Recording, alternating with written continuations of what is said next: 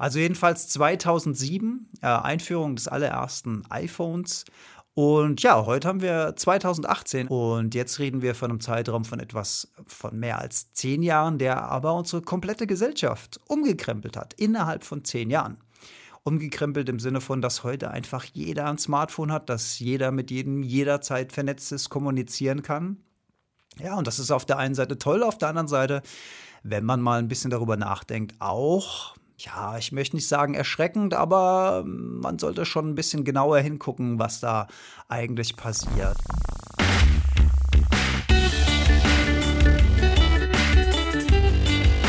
Die Heldenstunde, euer Podcast für ein gesundes und bewusstes Leben. Herzlich willkommen bei der Heldenstunde. Es begrüßt euch euer Gastgeber Alexander Metzler. Ja, und wer der Heldenstunde auf Facebook folgt oder auf Instagram oder Twitter, der wird mitbekommen haben, dass ich als Speaker mittlerweile zusammenarbeite mit der Eat Academy in Hamburg. Schöne Grüße in den hohen Norden. Darüber freue ich mich natürlich sehr. Und wir haben unsere Kräfte gebündelt und sind gerade dabei, ein schönes Programm auszuarbeiten. Ja, und einer meiner Schwerpunkte bei der Eat Academy ist eben gesunder Umgang im digitalen Zeitalter. Und darüber möchte ich heute auch äh, sprechen in der Heldenstunde, das digitale Zeitalter. Ich bin Jahrgang 1975 und ja, mein gesamtes, mein gesamter beruflicher Weg äh, hat im Prinzip mit Medien und digitalem Zeitalter, digitalem Wandel zu tun. Ja, und das war für mich natürlich spannend, das auch alles selbst mitzuerleben. Ich meine, wir 70er äh, Geborene, wir sind ja als Kinder noch ohne digitale Umgebung aufgewachsen. Für uns gab es noch kein Handy, Smartphone sowieso schon mal gar nicht. Computer kamen erst so Anfang der 80er, Mitte der 80er auf.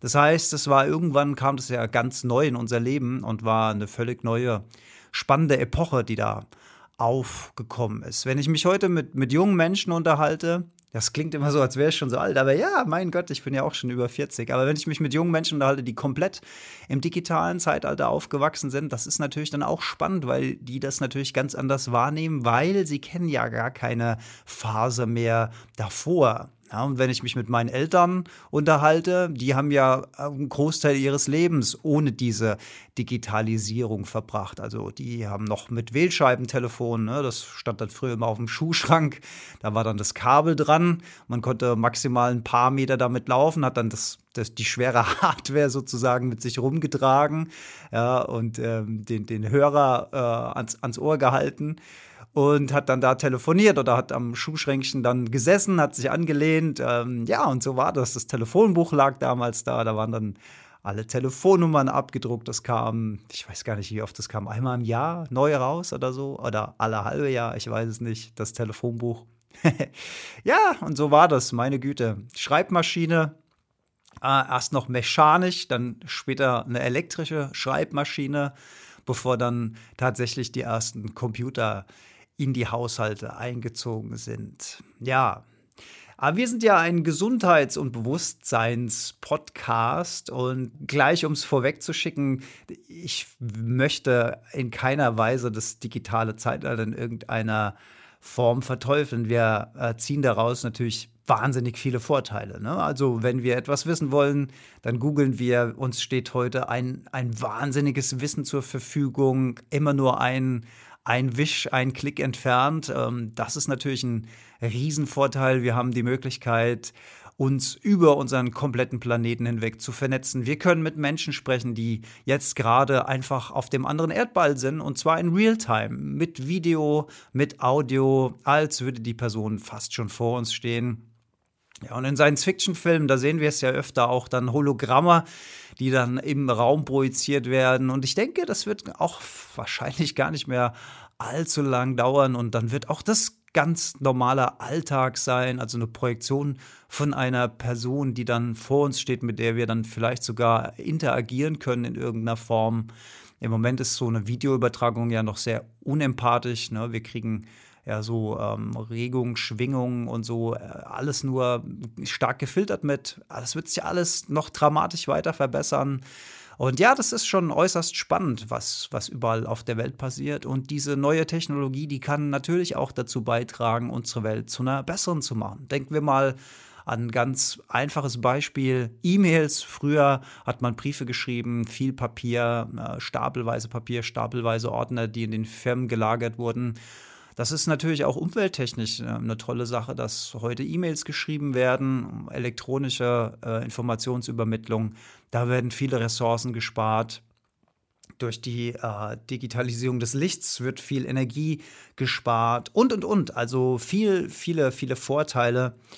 Ich erinnere mich noch an meinen aller, allerersten Computer, den ich mir gekauft habe. Da war dann, das war eine Windows-Kiste, da war dann so eine CD dabei mit so einer Enzyklopädie und das war total spannend. Ich weiß nicht mehr, wie die hieß. Das muss 96, 98, 98 Windows 98 gewesen sein, wahrscheinlich, ja.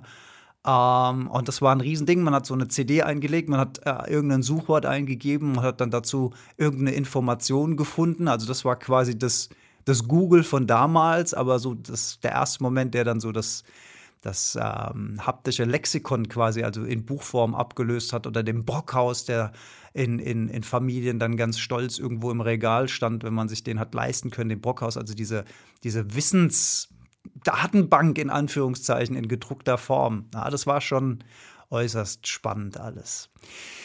Ja, aber wo Licht ist, ist natürlich auch immer ein bisschen Schatten und da kommen wir vielleicht so ein bisschen zum, zum Thema der Heldenstunde, nämlich, nämlich Gesundheit und Bewusstsein, also unser eigener Umgang auch äh, mit der Digitalisierung und im Zusammenhang möchte ich jetzt mal speziell ein, ein Scheinwerfer, einen Fokus legen auf das Thema Smartphone und Social Media, weil das ist natürlich etwas, was wir auch vermehrt in unserer Freizeit benutzen, unabhängig von ja, beruflichen Verpflichtungen. Und ja, das, das, das kann man dann schon so ein bisschen mit Sorge betrachten. Ne? Wenn wir heute an Bushaltestellen vorbei laufen oder fahren und sehen die Kids äh, mit ihrem Smartphone in der Hand. Äh, wir sehen Leute in der Bahn, im Bus sitzen, ihr Smartphone in der Hand. Wir sehen Leute in Restaurants sitzen, ihr Smartphone in der Hand. In der Bank, äh, auf, auf einer Bank im Park sitzen, ihr Smartphone in der Hand. Ja, das ist Teil unserer ganz normalen Welt geworden. Aber das ist natürlich eigentlich eine brandneue Geschichte. Ne? Wenn wir uns mal deutlich machen, dass wir äh, 2007 war die Einführung des allerersten Smartphones in Form des iPhones von dieser sagenumwobenen Präsentation von Steve Jobs. Ab da hat sich die Welt ein Stück weit geändert. Ab da wurden Webseiten plötzlich dann mobil oder alles musste auf mobile Endgeräte angepasst werden. Vorher gab es das Handy. Das Handy war in erster Linie zum Telefonieren da. Wir hatten noch monochrome äh, Screens gehabt, also sprich dunkel-hell, ne, haben Snake gespielt. Also jedenfalls 2007, äh, Einführung des allerersten iPhones.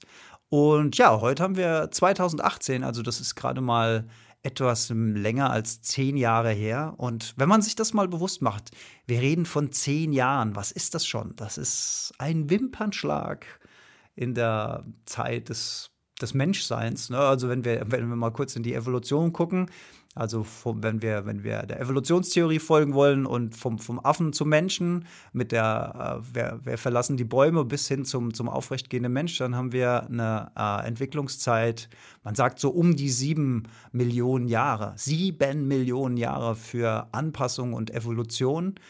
Und jetzt reden wir von einem Zeitraum von etwas von mehr als zehn Jahren, der aber unsere komplette Gesellschaft umgekrempelt hat, innerhalb von zehn Jahren umgekrempelt im Sinne von, dass heute einfach jeder ein Smartphone hat, dass jeder mit jedem jederzeit vernetzt ist, kommunizieren kann.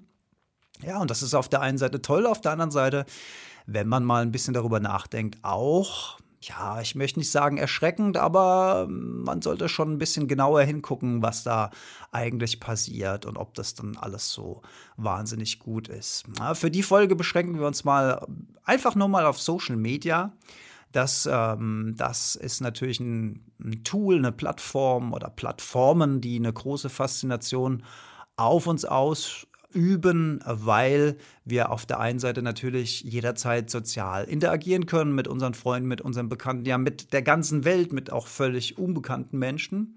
und auf der anderen Seite natürlich eins unserer allerwichtigsten Bedürfnisse befriedigt wird, nämlich das Bedürfnis nach Geltung und nach Anerkennung und nach Bedeutung. Ne? Also jedes Like, jeder Kommentar, jedes Herzchen oder jeder Daumen hoch, den wir auf Social-Media-Plattformen bekommen, ist eine Bestätigung für irgendwas, was wir gesendet haben. Ne? Wir schreiben etwas, wir, wir, wir zeichnen etwas, wir fotografieren etwas und wir, wir bekommen dafür positives Feedback.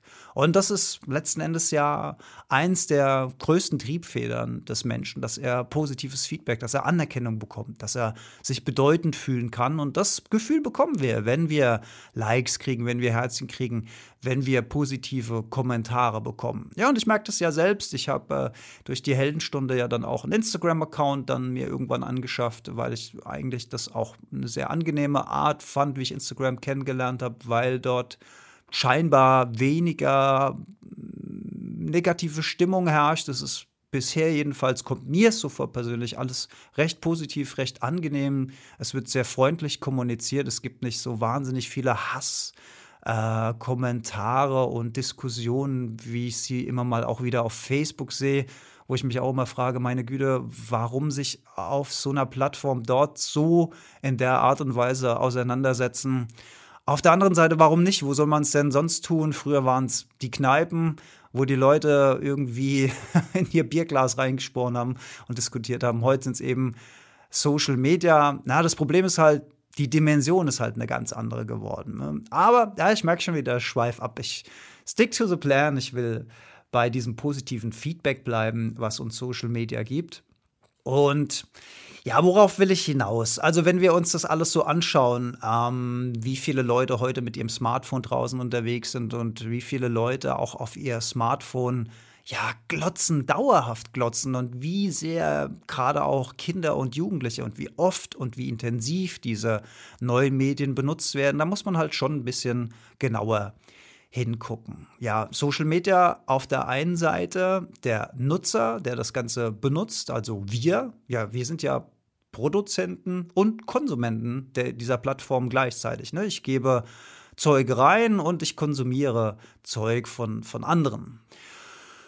Und man muss sich ein bisschen bewusst sein, also wenn man sich so fragt, warum ist es denn überhaupt so? Also warum übt denn, warum üben denn Social Media Plattformen, Snapchat und wie sie alle heißen, WhatsApp, warum übt es denn so eine, so eine krasse ähm, Faszination auf uns aus? Man, man muss sich an der Stelle ein bisschen bewusst machen, wir sind die Nutzer auf der einen Seite und auf der anderen Seite ist einfach eine milliardenschwere Industrie, die dafür sorgt, dass wir möglichst viel Zeit auf diesen Plattformen verbringen. Ne, da gibt es, so wie ich, Designer, UX-Designer, also User Experience, die einfach dafür da sind, jeden Pixel zu optimieren, sodass unser Erlebnis auf der jeweiligen Plattform so sexy und so fluffig und so ja, toll wie möglich einfach ist. Jede Animation, jeder Ton, Typografie, Farben, da wird nichts dem Zufall überlassen, da wird alles genau untersucht in laborartigen Bedingungen, wo guckt der User zuerst hin, was, was, äh, was erzeugt Aufmerksamkeit, wie ist das Nutzerverhalten. Also das wird alles natürlich minutiös analysiert und ausgewertet und optimiert. Ne? Da gibt es sogenanntes AB-Testing.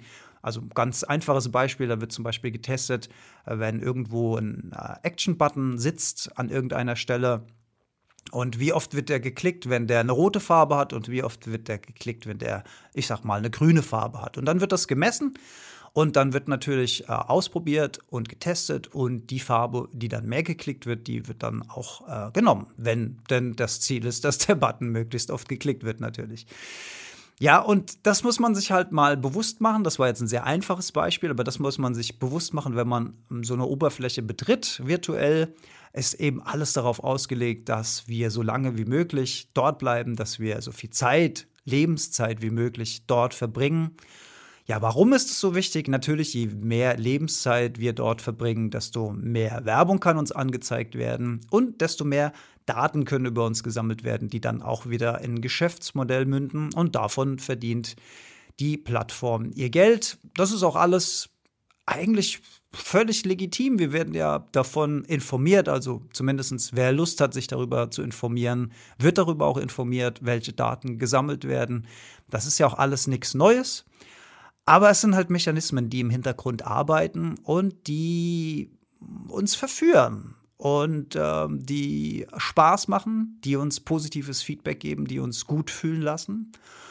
Und ähm, ja, das Gestalterische ist die eine Ebene. Und auf der anderen Ebene haben wir natürlich unglaublich schlaue Entwickler, die Algorithmen programmieren, die unseren Aufenthalt dann auch inhaltlich spannend gestalten. Klar, ich habe es schon gesagt, diese Daten werden gesammelt, diese Daten werden ausgewertet und natürlich werden uns dann vermehrt Inhalte angezeigt, die uns faszinieren, die uns interessieren und die uns dann auch noch länger auf einer Plattform halten. Ich gebe mal ein ganz plastisches Beispiel. Nur mal eben kurz checken, ob mir jemand irgendwas geschrieben hat. Ich sage jetzt mal auf Facebook. Ne? Also dieses nur mal kurz checken. Ich nenne das mittlerweile Checkeritis, ne, weil, weil das ja fast schon wie eine Krankheit geworden ist, wie oft man das am Tag macht. Ich check nur mal eben kurz, habe ich vielleicht ein Like bekommen, habe ich vielleicht eine Nachricht bekommen, ist da wieder irgendwo ein Daumen hoch oder sowas. Also dieses, diese, diese Checkeritis. Na, und dann will man nur mal gucken, äh, ist denn da eine neue Nachricht? Und dann wirft man natürlich einen Blick in die Timeline. Und dieser Algorithmus, der weiß natürlich längst, wofür wir uns interessieren. Das ist ja ganz klar. In meinem Fall äh, sind es zum Beispiel Merchandising-Artikel von Marvel-Filmen oder neue Trailer jetzt wieder äh, zu, zu Venom oder wie das heißt oder zu Captain Marvel. Und klar, dann kriege ich diese Trailer und dann denke ich, oh, krass, ja, da gibt's, da gibt's wieder was Neues. Und dann gucke ich da mal schnell drauf und schon sind wieder fünf Minuten um oder zehn Minuten, ja. Oder, oder ich kriege Werbung für ein Captain America-Schild. Wie cool ist das denn? Oder so ein Iron Man-Helm, der sich automatisch öffnen und schließen kann. Ja klar, klicke ich dann da mal drauf und gucke da mal und dann, dann lande ich bei, beim Online-Händler auf, auf dem Shop, ja, und ach Gott, da ist, da ist Sale. Uiuiui, das ist jetzt auch noch alles runtergesetzt. Und oh mein Gott, da hat gerade schon der Gerd Müller aus Ida Oberstein bestellt. Die oh, nur noch drei da, jetzt muss ich mich aber beeilen und und und. Ja, also all diese, diese Fallstricke, die da ausgelegt sind, um mich zum Kaufen zu bewegen, das ist schon, extrem schlau gemacht und ich kann mich dem auch nicht entziehen. Also ich merke da auch manchmal, ähm, wie ich da verführt werde, irgendwo drauf zu klicken, was überhaupt nicht mein Ziel war. Mein Ziel war ursprünglich ja nur mal eben schnell checken, ne? nur mal eben schnell gucken, ob mir irgendjemand eine Nachricht geschickt hat. Und schon bin ich irgendwo auf dem Online-Shop in China oder in Amerika gelandet und bin kurz davor, mir ein Captain America-Schild zu bestellen, was ich natürlich überhaupt nicht brauche. Ah, cool wäre es irgendwie schon. Naja, egal. Also ich wollte darauf hinaus, da sind einfach ein Haufen Fallstricke gelegt. Noch dazu kommt, evolutionär gesehen ist dieses, dieses Suchen und Finden nach Informationen, das steckt auch ganz tief drin uns. Also ähm, die, die Biochemie von Social Media heißt äh, Oxytocin und Dopamin. Das sind im Prinzip zwei, zwei Treiber, die uns auf der einen Seite gut fühlen lassen. Äh. Dopamin, Taxi, Taxifahrer der Hormone sozusagen, der, der motiviert uns, der lässt uns weiter suchen, tiefer reingehen. Und ähm, ja, früher war das halt so, wenn wir mal evolutionär wieder mal in der Zeit zurückreisen, da war Suchen und Finden eben auch äh, eine ganz wichtige Geschichte. Uch, der, der Säbelzahntiger da hinten, wir hauen mal lieber ab. Oder die bunten Früchte direkt vor uns, die, die werden wir mal sammeln, um unsere Familie zu ernähren. Also dieses Suchen und Finden, Suchen und Finden, das war eine ganz überlebenswichtige Geschichte. Und das steckt immer noch tief drin uns. Und wo können wir denn mehr suchen und finden als auf Social Media? Die sind ja unendlich, die hören ja auch nicht auf. Das heißt, wir wischen und wischen und wir entdecken immer wieder neue Sachen, die uns interessieren, die wir überfliegen, die wir konsumieren. Und jedes Mal, jedes Mal leuchtet unser Belohnungssystem im Gehirn kurz auf. Wir werden quasi biochemisch belohnt dafür, dass wir wieder was entdeckt haben. Und deswegen machen wir weiter und weiter. Und deswegen fällt es uns auch so schwer aufzuhören oder mal ein paar Stunden Pause zu machen, weil wir ständig wieder dieses Gefühl haben wollen, wir müssen mal wieder gucken, ob es da was Neues gibt und wir müssen mal wieder gucken, was gerade passiert ist. Und dann kommt noch so ein weiterer Mechanismus dazu, der kommt aus dem Bereich des ja, suchtfördernden Verhaltens. Das heißt, wenn wir uns darauf konditionieren, also trainieren, alle, ich sag jetzt mal, zehn Minuten zum Smartphone zu greifen und ja, ich sag mal, Facebook zu checken. Und irgendwann lernt unser Gehirn dieses eigene Verhalten, diese zehn Minuten Etappen. Und unser Gehirn, also man muss sich das so vorstellen wie so ein Pfad, der im Gehirn angelegt wird. Wie dieses Beispiel von den Hunden. Ihr habt das vielleicht schon gehört, wenn das Glöckchen klingelt und dann gab es was zu fressen für die Hunde. Ja, und irgendwann, Paslow äh, war das, glaube ich, will jetzt nichts Falsches sagen. Und irgendwann ähm, war in den Hunden die Verbindung Glöckchen und Fressen.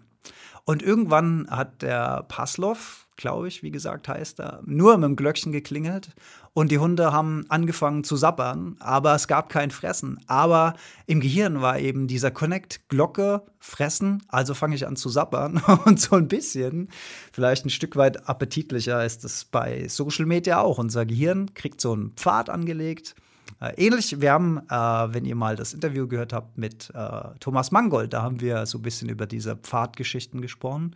Äh, ganz am Anfang der Heldenstunde, ich glaube Folge 2 oder Folge 3. Und irgendwann hat das Gehirn einfach diese Konditionierung und hat es gelernt und fängt dann von sich aus an, uns einen Impuls zu schicken. Hey, ich habe jetzt zehn Minuten lang gut gearbeitet, ich habe konzentriert hier den Kram gemacht, den du von mir verlangt hast. Jetzt will ich mal wieder eine Belohnung haben. Schau doch mal wieder auf Facebook, schau doch mal wieder auf Social Media, ob es irgendwas Neues gibt. Ich will eine Belohnung, ich will eine Belohnung. Ja, das ist auch so ein bisschen dieses suchtfördernde Verhalten. Und all diese Faktoren, also wenn man die sich noch mal so ein bisschen auf der Zunge zergehen lässt, die Gestaltung, ja, die Algorithmen, die Biochemie und unser eigenes konditionierendes Verhalten, das alles, das sind natürlich mächtige, mächtige Trigger. Und das alles in Summe erklärt vielleicht auch, warum wir heute so viele Menschen sehen, die irgendwo mit ihrem Smartphone sitzen und da gedankenversunken reinstarren und warum wir uns auch selbst oft dabei erwischen. Ne? Ich habe auch eine Zeit lang, äh, ich höre ja gerne Podcasts äh, beim Autofahren, im Stau zum Beispiel. Und dann, äh, wenn ich im Stau stehe oder an einer roten Ampel, habe ich mich auch schon so oft dabei erwischt, dass ich dann sofort zu meinem Smartphone greife und eben mal schnell checke, ja, gibt es neue E-Mails, gibt es gibt's irgendwie was Neues auf Social Media. Und ja, der allererste Schritt ist, sich das einfach bewusst zu machen. Wie oft wir das benutzen und wie intensiv wir das benutzen. Und dann für sich selbst einfach die Frage zu stellen, ist das Ganze, was ich da tue, noch in einem gesunden Verhältnis zu mir selbst? Oder ist es schon ein Stück weit vielleicht ein kleines Suchtverhalten, was ich mir da selbst angewöhnt habe? Das muss man einfach kritisch hinterfragen und für sich selbst seine Schlüsse ziehen. Ne? Nachteil der ganzen Geschichte ist natürlich, dass unglaublich viel Zeit verloren geht. Zeit, die wir selbst nutzen könnten für unsere eigenen Projekte oder Zeit, die wir für Meditation, für Gespräche, für ja, vielleicht einfach ein Stück weit sinnvollere Tätigkeiten nutzen könnten, als uns Streams von anderen Leuten anzugucken oder Feeds von anderen Leuten.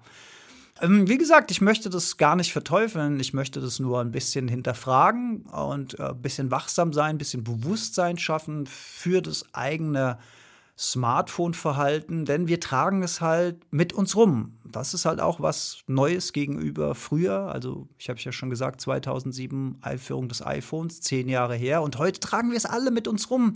Es ist was völlig Selbstverständliches durch alle Gesellschaftsschichten durch. Und ja, ich will jetzt gar nicht auf seltene Erden und Umwelt, kommen wir auf einem späteren äh, Podcast auch mal auf jeden Fall drauf zu sprechen, auch was es vielleicht für Alternativen gibt und ähm, was die so können und was die so nicht können. Das, das ist mir das Anliegen, dass man dieses eigene Verhalten mal ein bisschen trackt, ein bisschen bewertet und sich bewusst macht, wie oft benutze ich das denn? Wie intensiv benutze ich das denn?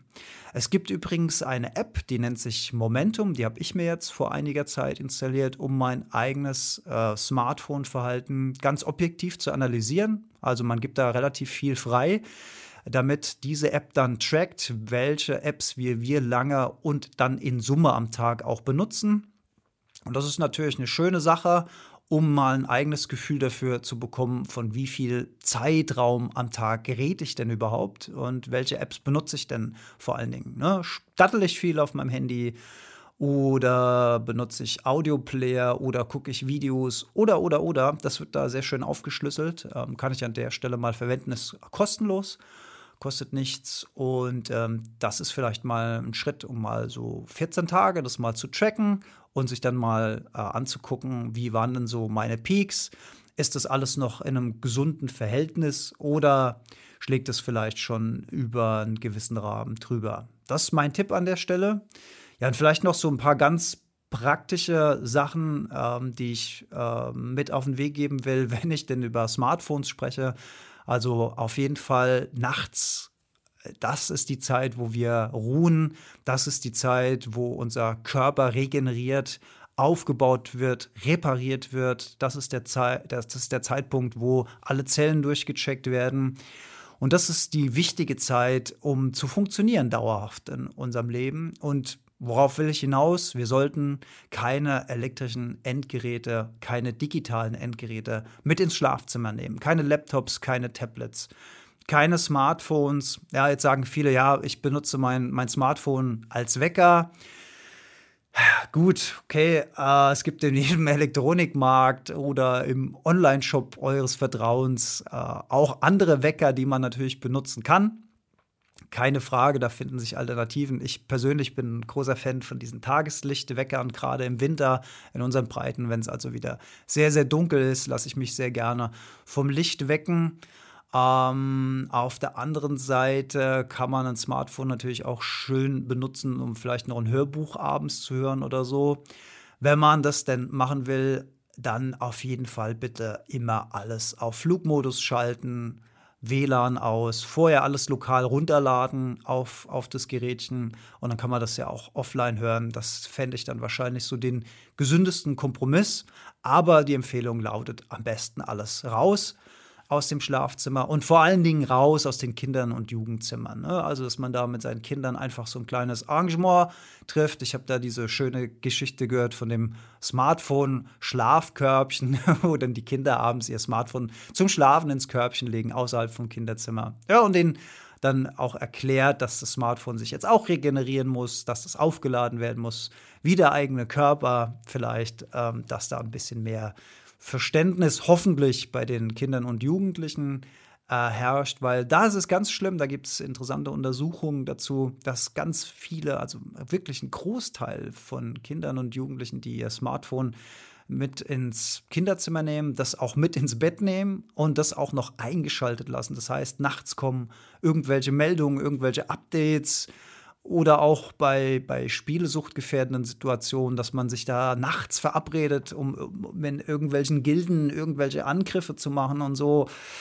Oh, das ist schon äußerst kritisch, wirklich, wenn die Nachtruhe unterbrochen wird, mehrfach sogar. Und wir gucken dann in dieses Licht rein. Und dieses blaue Licht sorgt dann ja auch dann dafür, dass unser Melatoninproduktion, also unser Schlafhormon, Zyklus gestört wird. Wir schlafen wieder schlechter ein, wir schlafen weniger tief, weniger regenerativ. Ja, und das führt dann eben zur Müdigkeit am Tag und zum Ausgelaugtsein und zu dieser Erschöpfung, unter denen viele, viele leiden. Und das muss man sich einfach immer wieder bewusst machen und muss dann einfach da für sich selbst seine Schlüsse ziehen. Was ist mir wichtiger? Ist es mir wichtiger, nachts erreichbar zu sein und alle drei Stunden zu checken, ob mir vielleicht irgendjemand was auf WhatsApp geschrieben hat? Oder ist mir ein gesunder Schlaf wichtiger? Ich will da gar keine Empfehlung dazu abgeben, aber man sollte halt mal einfach drüber nachdenken und hinterfragen und für sich seine eigenen Schlüsse ziehen. Ja, in dem Sinne wünsche ich euch einen schönen Tag. Bei mir ist es noch relativ früh gerade und ähm, natürlich werde ich Social Media nutzen, um auch wieder diese Folge zu promoten. Und natürlich werde ich mich auch freuen, wenn wir über Social Media interagieren, kommunizieren, Feedback bekommen. Denn ich will es ja nicht verteufeln. Das sind tolle Werkzeuge bei mir. Ich nutze die zum Beispiel auch für kostenloses Marketing zu machen, für meine Podcasts, für meine Vorträge. Natürlich, ja, ich bin äh, großer Nutzer von diesen Tools. YouTube ist jetzt nicht so mein Ding, muss ich sagen. Äh, deswegen war es auch von vornherein ein Anliegen von mir, einen Audiopodcast zu produzieren und wenig mit Video zu machen. Also Heldenstunde gibt es übrigens auch auf YouTube, die wird dann automatisch generiert vom äh, Hosting-Service. Und ich habe letzte Woche meine Abonnentenzahl mit einem Schlag verdoppelt, von 1 auf 2. also ich habe aktuell zwei Abonnenten der Heldenstunde auf YouTube. Und äh, ja, da bin ich wirklich sehr stolz drauf. ja, also freut mich, wenn wir über Instagram, über Facebook was voneinander hören oder per E-Mail. Und letzte Woche habe ich äh, Post bekommen mit einem handgeschriebenen Brief, habe ich mich sehr, sehr drüber gefreut. Ganz liebe Grüße an der Stelle.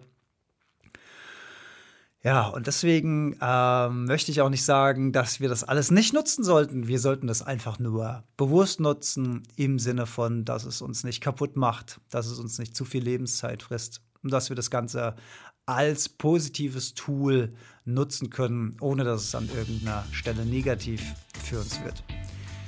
In dem Sinne, einen lieben Gruß an euch. Vielen Dank fürs Zuhören und bis zum nächsten Mal. Einatmen. Und ich bin heute so entspannt. Ich rast ganz entspannt aus. Sonne scheint. Heute ist ein schöner Tag. Bis bald. Tschö.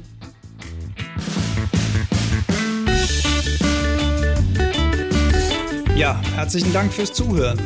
Alle Infos zur Heldenstunde findet ihr auf heldenstunde.de. Wir freuen uns auf eure Kommentare und Gedanken. Wenn euch die Heldenstunde gefällt, teilt sie gerne in den sozialen Medien und besonders hilft uns eine 5-Sterne-Bewertung auf iTunes, denn diese macht den Podcast sichtbarer und somit auch für andere Hörer leichter zu finden. Herzlichen Dank dafür und bis ganz bald in der Heldenstunde.